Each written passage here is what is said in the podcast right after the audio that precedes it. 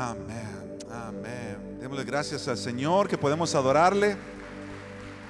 Y antes que te sientes, abre tu Biblia por favor en 1 Corintios 13. Vamos a leer el pasaje que tenemos para hoy como el último pasaje en esta serie, 1 Corintios 13. Hoy vamos a leer del verso 4 hasta el final.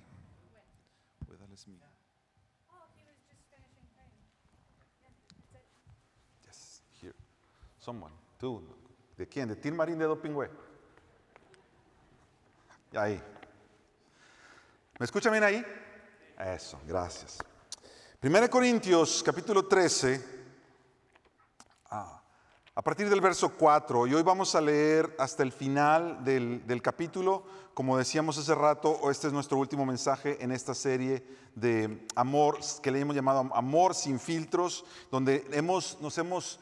Eh, estacionado en esta parte de la palabra por varias semanas ya para leer, meditar y pedirle al Señor que haga esta obra por su Espíritu Santo en nuestra vida, esta obra de amor que nosotros podamos amar como Él quiere que amemos. El versículo 4 en adelante dice así la palabra del Señor, el amor es paciente, es bondadoso, el amor no tiene envidia, el amor no es jactancioso, no es arrogante, no se porta indecorosamente, no busca lo suyo, no se irrita, no toma en cuenta el mal recibido. El amor no se regocija de la injusticia, sino que se alegra con la verdad. Todo lo sufre, todo lo cree, todo lo espera, todo lo soporta. El amor nunca deja de ser. Pero si hay dones de profecía, se acabarán. Si hay lenguas, cesarán. Si hay conocimiento, se acabará. Porque en parte conocemos y en parte profetizamos. Pero cuando venga lo perfecto, lo incompleto se acabará. Cuando yo era niño, hablaba como niño, pensaba como niño, razonaba como niño. Pero cuando llegué a ser hombre, dejé las cosas de niño. Porque ahora vemos por un espejo veladamente, pero entonces veremos cara a cara. Ahora conozco en parte, pero entonces conoceré plenamente como he sido conocido. Y ahora permanecen la fe, la esperanza y el amor. Estos tres pero el mayor de ellos es el amor. Oremos una vez más. Padre, oramos una vez más porque una vez más estamos en necesidad de ti. Una vez más, Señor, nuestro alma se rinde a ti en dependencia. Nosotros no podemos entender tu palabra humanamente. Tiene que ser revelada por tu Espíritu Santo a nuestra mente, a nuestro corazón a nuestra voluntad, a nuestros afectos. Y yo te pido, Espíritu Santo de hoy, de Dios, que tú hoy abras nuestro corazón, abras nuestra mente, nuestros afectos sean impactados por tu obra, a recibir la bendita y gloriosa palabra de Dios sobre nuestras vidas. Transfórmanos como comunidad Transfórmanos como familias, transfórmanos como individuos, para la gloria del Padre, en el nombre de Cristo Jesús. Amén. amén. Hazme un favor, antes de sentarse, voltea alrededor porque eh, ya tenemos las luces. Salude, mire, todavía no nos podemos saludar de mano, ya estamos cerca de eso, pero antes de saludarnos de mano, salude a quien tenga alrededor esto, yo extraño mucho el que nos saludemos unos a otros, así que nada más voltee. Si viene con su familia y está ahí cerquita de su familia, a ellos sí los puede saludar de mano. Si vino con alguien a su alrededor, a eso sí salude de mano. Y ahora sí puede sentarse. Una vez más, un saludo a todos los que nos acompañan, desde donde sea que estén. Eh, les saludamos afectuosamente en el nombre del Señor. Si eso es algo que de las cosas que yo más extraño es, saludar. Bueno, aquí no nos saludamos, pero luego cuando vamos saliendo afuera nos vamos saludando. Lo que queremos es que todo el mundo esté aquí adorando al Señor y que tú te sientas cómodo eh, y, no, y no estemos imponiéndote nada. Eh, como decía yo hace rato, eh, gracias a Dios en Illinois se han levantado muchas de las restricciones. Eh, ya no es necesario usar mascarillas en muchos lugares para aquellos que han sido vacunados. En la iglesia hemos entonces tomado la postura de decir eh, la mascarilla es opcional, los que las quieran usar lo pueden seguir usando el tiempo que sea, no te tienes que sentir mal por ello y los que ya, ya se han vacunado y no la quieren usar, no la tienen que usar y como iglesia seguimos caminando juntos en unidad y en amor, amén, porque eso es lo que el Señor nos llama a hacer. Como les compartí hace rato, hoy estamos entonces culminando esta serie de amor sin filtros. Hemos estado ya varias semanas en este pasaje de la palabra. Eh, la semana pasada eh, estuvimos predicando acerca de el amor no se irrita o el amor no busca una retribución pronta, que es lo que estábamos eh, meditando en eso la semana pasada. Ah, hablábamos también de que el amor no toma en cuenta el mal recibido, como dice 1 Corintios 13. No toma en cuenta el mal recibido, es decir, el amor perdona. Ah, durante la semana varias personas me contactaron para, dejarme saber cómo el mensaje de la semana pasada había hablado a sus vidas y, había traído una bendición a su vida o les había confrontado en varias áreas de su vida. Y, yo le doy gracias por eso. Y hoy vamos a seguir casi, casi como si fuera la segunda parte de la de la predicación de la semana pasada, porque aunque todos estamos dentro de un contexto, lo de hoy está muy ligado a lo de la semana pasada y a, todos los mensajes que hemos estado dando, pero voy a contar parte de la, segunda eh, eh, eh, sección de, una historia que conté la semana pasada y que no alcancé a contarles cómo terminó. Y dentro de un rato les, les cuento. Nuestro versículo de hoy es este, el amor nunca deja de ser. ¿Puedes decirlo conmigo? El amor nunca deja de ser. Léelo una vez más, por favor. El amor nunca deja de ser. Y este es una frase muy clave en este pasaje donde Pablo le está escribiendo a la iglesia de Corinto. Y es muy clave porque recordemos una vez más, cuando Pablo les escribe esto, a la iglesia de Corinto lo está haciendo como una respuesta a muchas de las inquietudes que ellos tenían y a muchos de los problemas que ellos estaban viviendo como comunidad de fe. En la ciudad de Corinto había un grupo de creyentes y es la iglesia de los corintios y amaban mucho a Pablo, aunque había división entre ellos, tenían preferencias. Ah, había otro hombre de Dios que él usaba en esa congregación, Apolos, y la congregación prácticamente estaba dividida. Unos decían, no, yo le voy más a Pablo, y otros decían, no, yo le voy más a Apolos. Y, es en medio de esto que la congregación le escribe a Pablo y le hace preguntas, estamos pasando por todas estas situaciones, y Pablo responde a cada una de esas inquietudes, eso, eso es todo el comienzo de la carta. Pero cuando llega a Corintios 13, es como que Pablo les está ayudando a levantar los ojos y decir, miren, sus problemas no son simplemente estos. Hay un problema más grande que ese.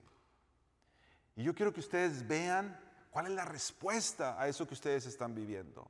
Y entonces es ahí donde Pablo empieza a apuntar al amor como la respuesta de todo lo que ellos están pasando y todo lo que ellos están enfrentando y todos los problemas y situaciones y conflictos que están teniendo.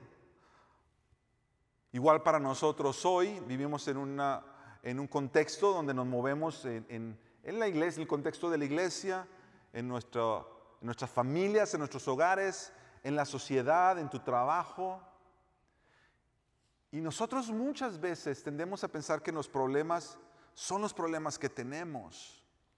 Pero vez tras vez, Dios por su palabra nos deja ver que el problema no es el problema que tú crees que tienes que el problema está más adentro todavía. Y cuando tú miras más allá de simplemente el problema, tú entonces puedes abrir tu corazón a la obra de Dios en tu vida. A decirle, Señor, ahora yo veo que mi problema, en el caso de los corintios, no es nada más que aquí nos estamos eh, tomando favoritismos o, que hay eh, división entre la gente. El problema es más grande, Señor. Es que nosotros hemos elevado cosas que no deberíamos de elevar y no hemos tomado en cuenta cosas que deben ser primordiales. Ese es nuestro problema más grande. Y al darnos cuenta de eso, al darnos cuenta que nosotros a veces menospreciamos cosas que Dios quiere que apreciemos y que muchas veces apreciamos tanto y nos enamoramos de cosas que para Dios son tan pasajeras. Es ahí donde nos damos cuenta que nuestro problema no es solamente esto, pero es más adentro y es más profundo. Cuando Pablo les está escribiendo Corintios el capítulo 13, lo hace en medio de esta discusión, específicamente lo que vamos lo que estamos hablando ahora, específicamente esta porción de la carta de Pablo se encuentra entre el capítulo 12, donde él les empieza a hablar de los dones que Dios les ha dado a toda la iglesia, el capítulo 14 de las maneras como usamos esos dones dentro de la iglesia. Y no, no es un accidente que Pablo como que está hablando de los dones y va a seguir hablando de cómo aplicas esos dones en la iglesia y cómo los vives y que en medio él mete lo del amor. Pablo es intencionalmente, lo hace intencionalmente, porque recordemos que no es solamente él escribiendo, pero es el Espíritu Santo de Dios, inspirándolo, para que él diga lo que va a decir y escriba lo que va a escribir. La segunda parte de este de versículo 8, donde dice el amor nunca deja de ser, la segunda parte dice, porque si hay dones de profecía, se acabarán. Y si hay lenguas, cesarán. Y si hay conocimiento, se acabará. Una vez más, Pablo entonces ahora está siendo específico en varios de estos dones.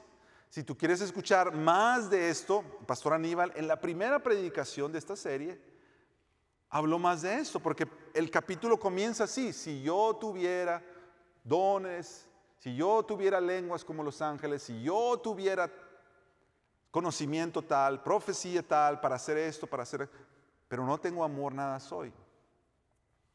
Pastor Aníbal predicó de eso en el primer mensaje. Si tú no lo escuchaste, lo puedes regresar, ve en línea y escúchalo. Porque Pablo les está diciendo esto sobre el amor, como lo que ellos necesitan saber en la manera en que ellos están tratando esto. Dios ha dado dones a la iglesia. Y Dios le ha dado estos dones a la iglesia para que estos dones cumplan un propósito específico dentro de la iglesia durante un tiempo particular en la vida de la iglesia. Ah, Pablo lo menciona en, en Efesios, que Dios ha dado estos dones y varios de esos dones son mencionados aquí. Y la palabra de Dios dice que esos dones han sido dados para la edificación de la iglesia. Es decir, que Dios dio estas habilidades que vienen de Él para que cuando los creyentes las usan, los demás sean bendecidos. El versículo 10 dice, cuando venga lo perfecto, lo incompleto se acabará. Ahora, aquí hay dos posturas. Hay gente, eh, estudiosos de la escritura, teólogos y pastores, que creen que estos dones fueron dados hasta el momento en que la Biblia se escribiera y cuando ya todos tuviéramos la Biblia ya no íbamos a necesitar más estos dones. Hay otros que dicen, cuando venga lo perfecto no significa necesariamente cuando la Biblia sea, se, complete de, de, guardar, el, de cerrar el canon, pero cuando venga lo perfecto significa cuando el reino de Dios venga y Jesús venga por segunda vez y nos lleve a todos para reinar juntamente con Él, ahí es cuando van a terminar estos dones. Nosotros aquí en la iglesia creemos esta segunda postura. Creemos que los dones que Dios ha dado son para hoy usándolos bíblicamente y siendo bíblicos en la manera en que nosotros aprendemos y los, y los practicamos para edificación de la iglesia. Ahora, y si tú tienes más preguntas sobre esto, en cualquier momento puedes venir con nosotros y compartir. Eh, eh, yo sé que todos venimos de diferentes trasfondos. En algunos de nuestros trasfondos se, se enfatizaba más una postura que la otra. Y la iglesia del Señor siempre ha estado caminando con estas distintas posturas y estas diferentes énfasis y perspectivas en algunas partes de la Biblia. Y es precisamente que Pablo nos escribe del amor en medio de esto porque no todos vamos a ver todo de la misma manera. Algunos vamos a creer que esta parte de la Biblia se vive así, otros van a creer que esta parte de la Biblia se vive de esta otra manera. Pablo está diciendo, sí, sí, sí, sí, pero mira, por encima de eso, el amor nunca deja de ser. El amor nunca deja de ser. Algo que podemos aprender inmediatamente de estos versículos que estamos leyendo, porque estos mismos dones que Dios les había dado a la iglesia de Corintio es parte por lo cual ellos están discutiendo y parte por lo cual ellos están peleando entre ellos mismos. Y una, poder, una primera lección que tú y yo podemos sacar de aquí es que algo que Dios te dio para bendecir a otros, tú puedes terminar usándolo para lastimar a otros. Y no es simplemente algo que tú tienes, es algo que Dios te dio para bendecir a otros. El corazón nuestro es, es tan engañoso, como dice la Biblia, que lo que Dios me dio para bendecir a otros, yo puedo terminar, si no soy cuidadoso, lastimando a otros. Prueba número uno, los dones. La iglesia hoy está dividida por este asunto. ¿Son los dones para hoy? No son los dones para hoy. Y se han hecho campamentos enormes, todos los del lado que sí y todos los del lado que no. Y los del lado que no le tiran a los de sí y dicen, es que ustedes están mal, ustedes no están agradando al Señor, están en desobediencia. Y los otros del lado de acá, los de allá dicen, es que ustedes no saben, no están leyendo la Biblia bien eh, y, necesitan que Dios les abra los ojos y, y empieza a haber pleitos.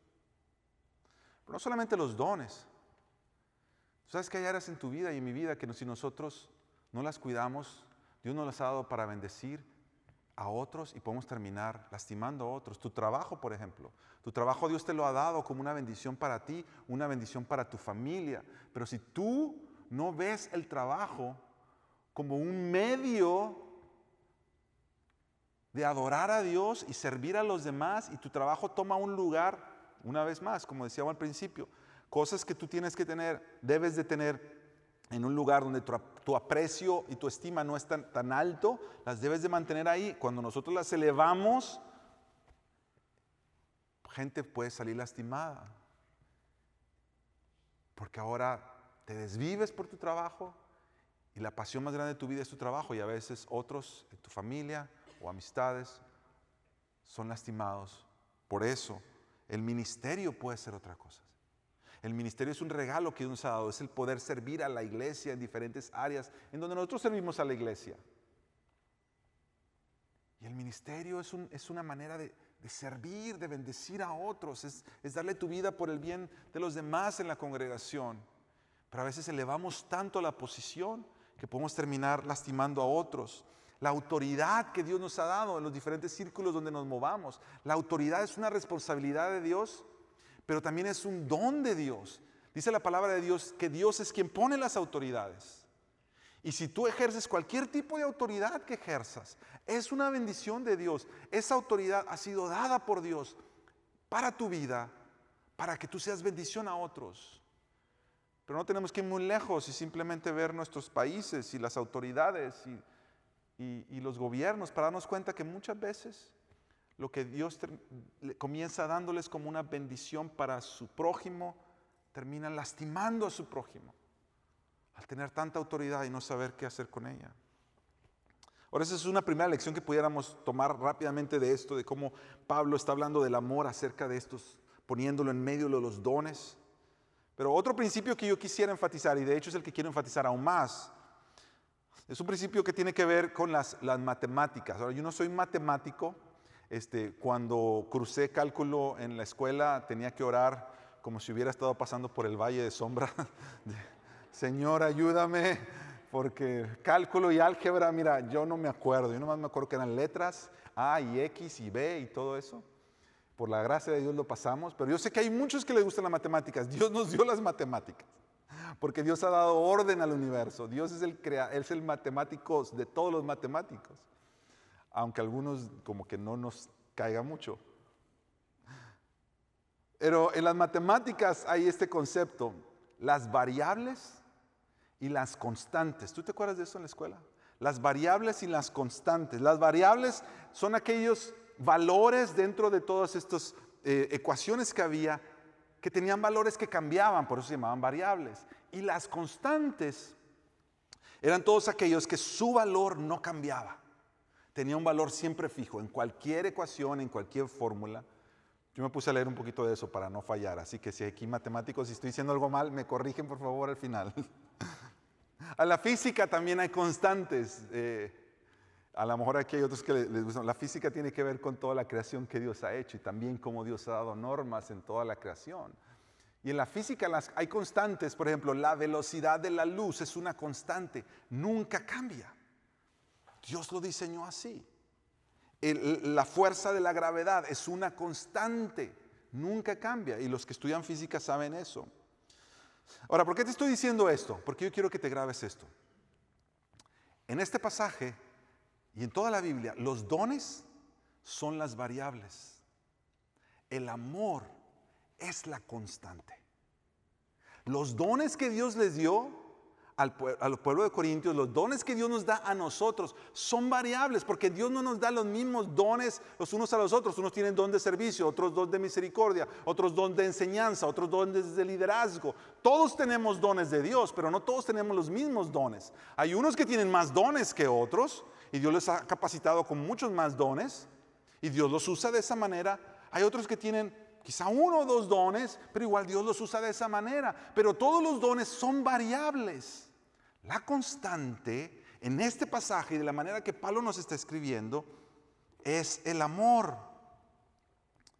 Ahora, nosotros, así como los corintios, muchas veces hacemos más énfasis en las variables que en las constantes. Nosotros muchas veces le damos más importancia a lo variable y pasajero que a lo constante y a lo eterno. Mira tu vida. Haz un inventario rápido de tu vida y te vas a dar cuenta que muchas de las cosas que tú y yo le damos tanta importancia son variables, son cosas pasajeras, son cosas temporales. Aquí se van a quedar. Y de lo que Dios nos ha dado, que es constante, que es eterno, muchas veces es lo que mantenemos ahí en una esquinita de nuestras vidas. Piénsalo. Piensa en tu trabajo, Piensa en tu entretenimiento. Piensa en la manera que nos relacionamos con los demás. Piensa en la manera que nosotros buscamos quizá una posición, un nombre, un liderazgo, autoridad, lo que sea. Todos estos dones que ya mencionamos hace rato, que Dios nos da.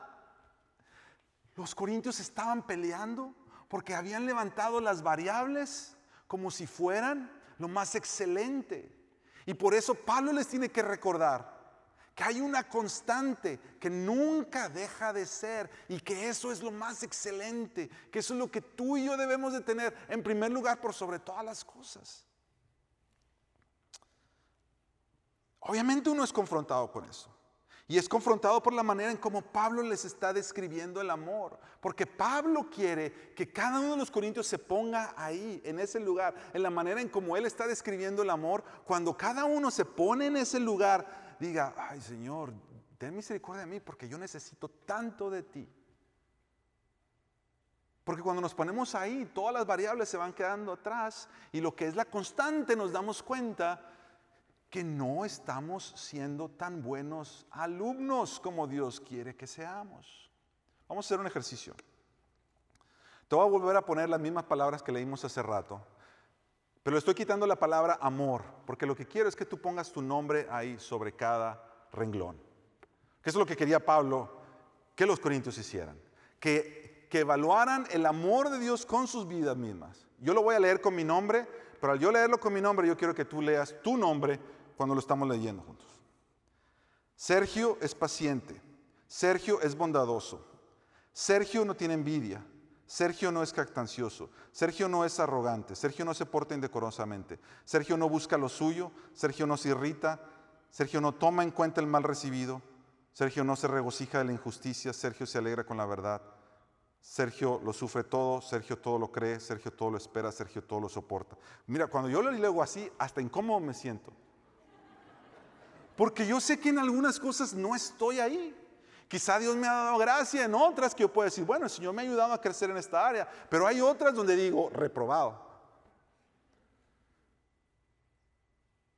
Y si tú eres honesto y tú eres honesta, tú te vas a sentir igual que yo, no me dejen solo. Pablo quiere que hagamos ese ejercicio. Pablo les está trayendo el amor en medio de la discusión de los dones porque él quiere que ellos se den cuenta que ellos están levantando cosas que no se deben de levantar tanto. Como hoy en día las levantamos tanto, como hoy en día nos peleamos por tanto. Mira, Pablo les dijo hace rato, si dones de profecía, dones de lenguas, dones del Espíritu, lo dijo al principio, tener todo el conocimiento, toda la teología correcta pero no tengo amor, reprobado. Hacer el mejor servicio, dice él, dar mi vida por los demás. Pero si no tengo amor, reprobado. Entonces uno se da cuenta que estas cosas, lo que está en juego es muy alto. Y es aquí donde llegamos a la primera verdad que yo quiero que tú te lleves hoy en tu corazón, hoy. En el reino de Dios, el amor es la constante que nos gobierna y nos guía. Ponle ahí la palabra gobierna también. En el reino de Dios, el amor es la constante que nos gobierna y nos guía. Porque todo lo que el Señor nos ha llamado a hacer tiene que hacerse en el amor de Cristo Jesús. Jesús lo, mencionó vez tras vez. Jesús les dijo a sus discípulos, les estoy dando un mandamiento nuevo, que se amen los unos a los otros como yo los he amado. Cuando vinieron a preguntarle a Jesús qué era lo más importante en la vida o cuál era el mandamiento más importante, Jesús les dijo, el más importante es amarás, comenzando con el amor a Dios, con todo tu corazón, alma, mente, fuerzas. Y amarás a tu prójimo como a ti mismo. Cuando Jesús está hablando con sus discípulos, les dice, de esta manera la gente se va a dar cuenta que ustedes me siguen y son mis discípulos si tienen amor los unos por los otros. El amor es lo que gobierna la manera en que nosotros vivimos nuestra vida cristiana. En el reino de Dios, el amor gobierna por excelencia. Yo les dije que les iba a terminar de contar la historia que les comencé contando la semana pasada. Les conté una historia acerca eh, cuando eh, personalmente pasé por un tiempo de conflicto. No estábamos todavía aquí en la iglesia, pero estábamos en medio de una congregación y hubo, un conflicto entre varios de los que estábamos sirviendo. Yo servía en esa iglesia y, y hubo conflicto específicamente con tres personas, de los líderes también y de los que servían ahí no nos podíamos poner de acuerdo en algo que yo había hecho y que yo entendía que Dios me había pedido que lo hiciera, pero ah, al, evaluarlo más, no lo hice todo de la mejor manera. Yo sé que lo que estaba haciendo era correcto, pero no, no fui muy sabio en la manera que lo hice. Y entonces eso produjo un conflicto con otros. Pero en la manera que ese conflicto se trató de llevar, no estábamos honrando lo que dice la palabra que estudiamos la semana pasada en Mateo 18. Tú tienes un conflicto con alguien, ve con esa persona, habla con esa persona. Y si no escucha, bueno, entonces ya trae más. Pero no se hizo eso y lo que empezó a hacer es que se empezó a regar ahí un poquito todo. Y y yo les compartí la semana pasada que, hubo un momento en el cual yo me, nunca había pasado por algo así en el ministerio, nunca había pasado por un desacuerdo así tan grande y sentirme que había este conflicto eh, eh, eh, dentro de la iglesia y, y estaba aprendiendo cómo uno enfrenta esto. Les conté la semana pasada que en un tiempo estábamos mi esposa Rosita y yo orando y que yo entendí de parte del Señor que lo que yo tenía que hacer era orar y bendecir a estas personas por las cuales yo estaba teniendo este conflicto y que yo me sentía rechazada o, atacado de cierta manera. Y lo hice. Y eso los conté la semana pasada. Lo que no les conté es que nosotros después salimos de ahí y al salir de ahí eh, eh, tratamos, siempre tratamos, yo tuve un acercamiento con cada una de estas personas y, y aunque no arreglaba, la situación de desacuerdo siguió, pero hubo un acercamiento de decir, mira, yo sé que no estamos en desacuerdo, pero yo quisiera que tú oraras por mí. Eh, y la cosa quedó así, con el tiempo salimos, pero con los años hubo un momento en donde cada una de esas personas dio un paso de acercamiento aún más. Y ya no fui yo quien me acerqué a ellos, pero que ellos se acercaron. Al punto en que volvimos a servir juntos en algunas áreas. al punto que Dios hizo con cada uno en diferentes momentos, en diferentes épocas, pero cada uno de ellos, por la gracia del Señor, hizo una obra donde pudo traer reconciliación, al punto en que llegamos a servir juntos una vez más, en diferentes oportunidades. Ahora, ya te estoy contando esta historia que fue una historia personal y aprendí algunas cosas, te las voy a decir en un momento. La Biblia nos muestra otras ocasiones en las que los discípulos de Jesús y los apóstoles también tuvieron conflicto. No tenemos el tiempo de ir a todo el pasaje y leer todo el pasaje, pero si lo quieres leer después, Hechos 15. Hechos 15 nos cuenta toda una historia de Pablo y Bernabé. Pablo, el mismo apóstol Pablo que escribe Primera de Corintios, en Hechos 15 nos cuenta la historia de él y uno de sus compañeros, Bernabé, un hombre que Dios usó para traer consolación, porque eso era su nombre, Bernabé era hijo de consolación y Dios usaba Bernabé para traer ánimo a la iglesia. Pablo y Bernabé se confrontan, Hechos 15 comienza el versículo 1 y 2, confrontan a varios líderes que habían entrado a la iglesia. Recordemos que la iglesia en ese, en ese tiempo está en un proceso. Hay, hay gente que han venido y han, practicado el judaísmo. Y ahora que Cristo ha venido, han abrazado el Evangelio. Pero el Evangelio se dieron cuenta que no era solo para los judíos, pero para los gentiles, gente de otras naciones. Y entonces ahí la iglesia empieza a ser una mezcla de judíos y gentiles. El problema es que muchos de estos judíos, que eran líderes, querían imponer costumbres que ellos habían traído de su religión del judaísmo, que no tenía nada de malo si, ellos los querían hacer, el problema es que las querían imponer a los que nunca habían sido judíos. Y cuando Pablo y Bernabé se dan cuenta de eso, dice la Biblia que tienen un conflicto con estos líderes. Pablo y Bernabé haciendo equipo, viniendo a confrontar a los hermanos. Y, Hechos capítulo 15 te muestra lo que vimos la semana pasada en Mateo 18, pero una comunidad, porque primero se reúnen con unos, hablan del problema, y luego se reúnen con otros, y luego se reúnen con otros. Y al final dicen, no, de verdad que el Señor ha, en el Evangelio nos ha hecho libres para Él. Y alguien que no es judío no tiene por qué someterse a esta práctica, en este caso la circuncisión. Pero luego sucede algo muy interesante cuando tú sigues leyendo. Tú sigues leyendo Hechos 15 y, y, en el versículo 39 hasta abajo, te vas hasta abajo después de que sucede todo eso, y te das cuenta, lo que dice la Biblia es que se produjo un desacuerdo tan grande entre Pablo y Bernabé que se separaron el uno del otro. Estos dos que vinieron a ser equipo para confrontar en amor a los otros líderes y Dios les usó, ahora ellos estaban diciendo, ok, ahora dónde vamos a seguir sirviendo. Bernabé se quería traer a su primo, que se llama Juan Marcos, para que los acompañara y fuera equipo con ellos. Pablo no quería, porque Marcos los había abandonado en otro viaje. Y Pablo dijo, no, no, no, no, si vamos, vamos tú y yo, no te traigas a Marcos. Bernabé quería llevar a Marcos. Y dice la Biblia que tuvieron un desacuerdo. No pequeño, dicen unas versiones. Tuvieron un desacuerdo no pequeño. Esos son apóstoles del Señor Jesús.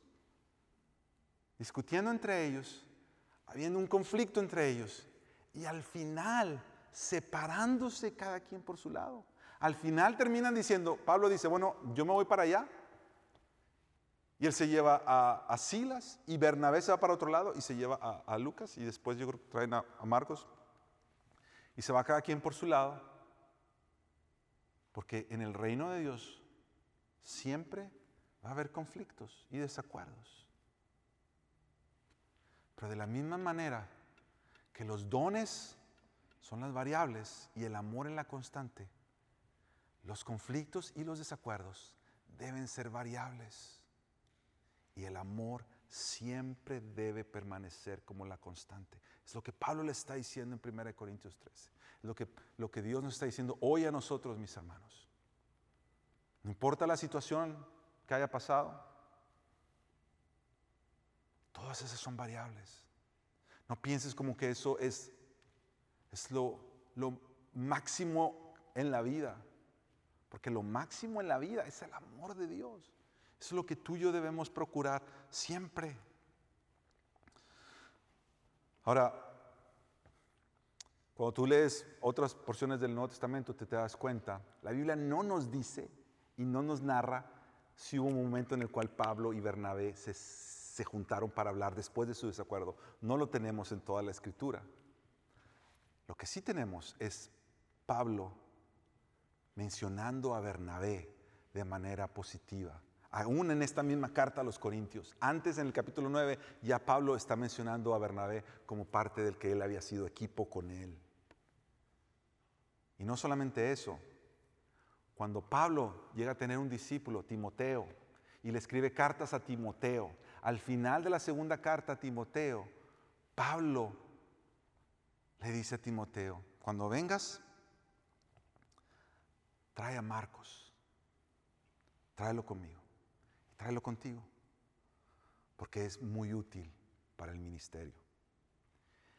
Y nosotros lo que podemos leer ahí es que no sabemos exactamente si hubo una conversación, lo que sí sabemos es que Pablo llegó a abrir su corazón de tal manera a Bernabé y a Marcos, que llegaron a servir, en este caso Marcos, con él. Bernabé no sabemos si volvieron a ser equipo en el futuro o no. La Biblia no nos lo dice. Lo que nosotros podemos aprender de esto es que, una vez más, el amor es la constante que nos gobierna y que esto nos llama a que tú siempre procuras la paz, como dice la Escritura. Tú siempre procuras la paz con todos. Tú siempre sales de cualquier lugar en el que estés pidiendo la bendición. Mira, yo sé que en la iglesia han pasado cosas así, van a seguir pasando cosas así. Quizá tú vienes de un lugar donde viniste en medio de un conflicto, veías las cosas ya no como las veían ahí y dijiste, yo creo que el Señor nos está llamando a irnos a otro lugar. Y quizá hubo una, uh, un desacuerdo, como Pablo y Bernabé. Yo no sé si tú has tenido la oportunidad de hablar tu desacuerdo con palabras, porque hay lugares donde prácticamente no te dan oportunidad de eso. Y a veces lo que tienes que decir es simplemente, el Señor ya no está llamando a otro lugar. Mi punto con esto, mi hermano y mi hermana, es que nosotros no podemos controlar de qué manera va a responder la otra persona. Tú sí tienes bajo tu control cómo tu corazón está predispuesto en medio de esto cómo tú buscas la reconciliación. Solamente el Señor sabe si, va, si se va a volver a hacer equipo, se va a volver a restaurar la amistad como la fue antes, o quizá la amistad, quizá la amistad nunca vuelva a ser como fue antes. Pero esta es la clave, esta es la clave para ti hoy. Reconciliación no implica necesariamente que se va a volver a trabajar juntos, pero lo que la reconciliación bíblica sí implica y demanda es que las puertas de tu corazón siempre estén abiertas para esa persona. Siempre. Eso es la reconciliación bíblica. Que en tu corazón, como lo decíamos la semana pasada, tú no tomas en cuenta el mal recibido, sino que ya lo dejas a un lado. Y porque dice la palabra que de la manera que Cristo nos perdonó, nos perdonemos los unos a los otros. Mira, me contaban eh, alguien de nuestra iglesia, una pareja de nuestra iglesia, precisamente por el mensaje de la semana pasada, y fueron invitados a una boda. Y en esa boda, eh, la persona que estaba oficiando esa boda había sido parte de, del caminar cristiano de esta pareja. Pero habían salido de ese lugar por algunos conflictos que se habían dado. Y aunque ellos salieron y siempre buscaron el tener reconciliación, nunca se les presentó. Ellos fueron a esta, boda invitados por el novio, que los quería en esa boda, que este novio estaba en, en este otro grupo, en esta congregación, donde este, esta persona que está ministrando es parte de esa congregación y va a oficiar. Cuando llegan ahí, me cuentan que están esperando afuera y que pronto llega el novio, todo apenado, diciéndoles que se tenían que ir, porque quien iba a oficiar la boda no quería que estuvieran ahí. Y mira, yo me siento mal de eso. Yo estaba hablando a esta, a esta pareja y yo le decía, mira, porque se sentía súper mal. Yo le digo, mira, mira, esto es lo que pasa. Y, lo que, y, era eh, prácticamente lo que el Señor nos hablaba la semana pasada. Hay una parte de tu corazón que siente la indignación y eso viene de Dios. Eso es justo, sentirse indignado, porque el novio y la novia no tienen nada que ver con esto. Es el novio y la novia no tienen nada que ver si hubo un desacuerdo entre este otro grupo de personas. Y no tienen que ser ellos los cuales tengan que pagar los platos rotos, como se dice. Si hay alguna situación, se tiene que arreglar acá. Eso produce indignación. Pero yo le estaba diciendo esto. Pero si tú no tienes cuidado, así como Dios nos habló la semana pasada, esa indignación, si tú no la cuidas, se vuelve una amargura y se vuelve resentimiento y se vuelve tratar de buscar retribución y venganza. Y lo que tienes que hacer es lo que decíamos la semana pasada. En tu corazón suelta, perdona. Esta persona no te está dando la oportunidad que hables en persona, pero ustedes, como pareja delante del Señor, oren y digan, Señor, nosotros perdonamos, nosotros bendecimos, que les vaya bien, Señor. Bendice esa iglesia, bendice ese grupo. Está en tus manos nuestra vida y nuestro corazón. No todas las historias, cuando estamos hablando de perdonar y abrir nuestro corazón en reconciliación, no en todas las historias va a haber la oportunidad que tú puedas hablar con la persona. Pero en todas las historias tú siempre puedes perdonar, soltar y mantener las puertas de tu corazón abiertas a la otra persona. Para que el día que si tú te llegas a topar a esa persona, quizá a la otra persona no le guste, pero en ti tú vas a decir, yo no tengo nada. Si te perdona, el Señor sabe. Eso, mis hermanos, es traer la constante del amor de Dios a nuestras relaciones en el reino de Dios. Todo lo demás son variables. ¿Cuál fue la razón de la cual hubo desacuerdo? A veces uno hasta se le olvida. Pero el amor de Dios debe ser la constante que guía y rige y gobierna todas nuestras relaciones en la iglesia, en tu familia, en tu matrimonio, en tus relaciones con tu gente en el trabajo, en la escuela, en la familia, con los vecinos, en la familia extendida, en cualquier lugar. Jesús dijo, de esta manera el mundo va a saber que ustedes son mis discípulos, de la manera que aman. Y así como así como tú y yo leímos hace rato poniendo nuestro nombre ahí en el amor y dijimos, "Señor, nos falta mucho." Nos falta mucho. Una cosa es segura. Este pasaje termina leyendo, de esta manera, termina diciendo esto. Ahora permanecen la fe, la esperanza y el amor, estos tres. Pero mayor de ellos es el amor. ¿Sabes por qué? Porque cuando estemos en gloria, yo no vamos a necesitar fe, porque vamos a estar en la presencia de Dios.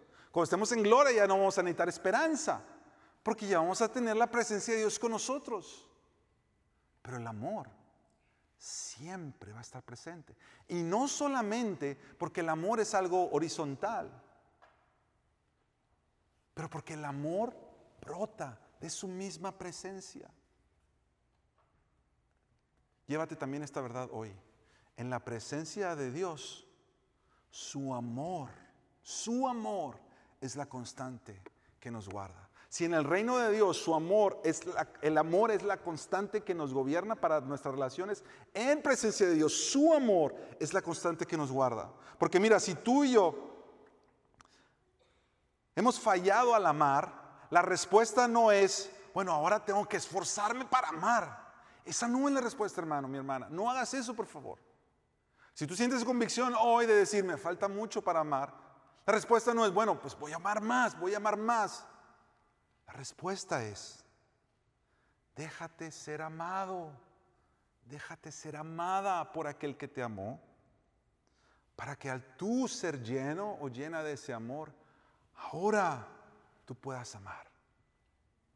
Hay un pastor que se llama Nicolás Tranchini y él escribió un libro y en este libro él dice, tenemos la tendencia a ser grandes estudiantes de lo que nosotros hemos hecho, pero muy pobres estudiantes de lo que Cristo ha hecho. Y esta es una realidad, porque para muchos aquí se acaba el mensaje. Cuando tú te sientes con la convicción de decir, Señor, yo necesito aprender a amar, te quedas ahí tu mente empieza a ir a mil lugares donde necesitas mostrar amor, eh, eh, eh, relaciones que quizá están como débiles porque ha faltado amor y te quedas ahí y cuando nosotros traemos la próxima pasaje que habla del amor del Señor, quizá pasó por arriba. No te quedes simplemente ahí en tu corazón en cuanto te falta amar, porque la respuesta no va a salir de adentro. Tú y yo no podemos producir más amor por nosotros mismos. Ese amor debemos recibirlo como un don. Cuando nosotros miramos a aquel que nos amó y aquel que nos amó incondicionalmente y aquel que nos amó de tal manera que dio su vida como sacrificio perfecto para traernos delante de Dios. Cuando tú miras ese amor, entonces tu amor es impactado y ahora tú puedes amar a otros. Romanos 8, que fue algo que escribió Pablo también, termina de esta manera, exaltando el amor de Dios como la constante que tú y yo necesitamos para saber que estamos seguros. Estoy convencido de que ni la muerte ni la vida, fíjate, ni la muerte, lo más terrible que puede pasar, ni la vida, ni ángeles, ni principados, no solamente ángeles de Dios, pero principados del maligno, Nada, nada te saca, ni lo presente, ni lo porvenir, ni los poderes de esta tierra o de más allá, ni lo alto, ni lo profundo, ni ninguna otra cosa creada nos podrá separar del amor de Dios que es en Cristo Jesús, Señor nuestro. Esa es la constante que viene del cielo, esa es la constante que asegura que tu futuro sea un futuro de vida, porque si tú estás enganchado, enganchada a ese amor, si tú estás recibiendo ese amor de Dios, dos cosas pasan. Una, tu vida está segura en Él, tú sabes que eres amado, tú sabes que eres amada, y dos, ahora tú puedes amar a otros como Él quiere que los ames. El amor es la constante, porque el amor nunca deja de ser. Déjame terminar leyéndote este, letras de este himno, un himno de la fe cristiana, y leyendo este versículo para que este versículo sea lo que nos guía a orar hoy. Este es un himno que ha cantado la iglesia. Si fuera tinta todo el mar y todo el cielo un gran papel y cada hombre un escritor y cada hoja un pincel, nunca podrían describir el gran amor de Dios que al hombre pudo redimir de su pecado atroz. Oh amor de Dios, brotando está, inmensurable, eternal, por las edades durará, inagotable raudal. Y cuando el tiempo pasará, con cada reino mundanal, y cada reino caerá con cada trampa y plan carnal, el gran amor del Redentor por siempre durará. La gran canción de salvación, su pueblo cantará. Que el amor de Dios es la constante que gobierna nuestras vidas y que guarda nuestras vidas en Él. Vamos a orar. Padre, Confesamos, Señor, que cuando se trata de amar, no siempre hemos amado como tú has querido que amemos. Hemos fallado muchas veces, Señor, más de una vez. Pero primera de Juan, capítulo 3, verso 16 nos dice, en esto conocemos el amor, en que Él puso su vida por nosotros, en que Él puso su vida por nosotros si todas las palabras de Pablo fueron descripciones y características del amor, la hazaña de Jesús fue el amor vivificado, expuesto a toda la creación. El amor en carne y hueso. En esto conocemos el amor en que Él puso su vida por nosotros.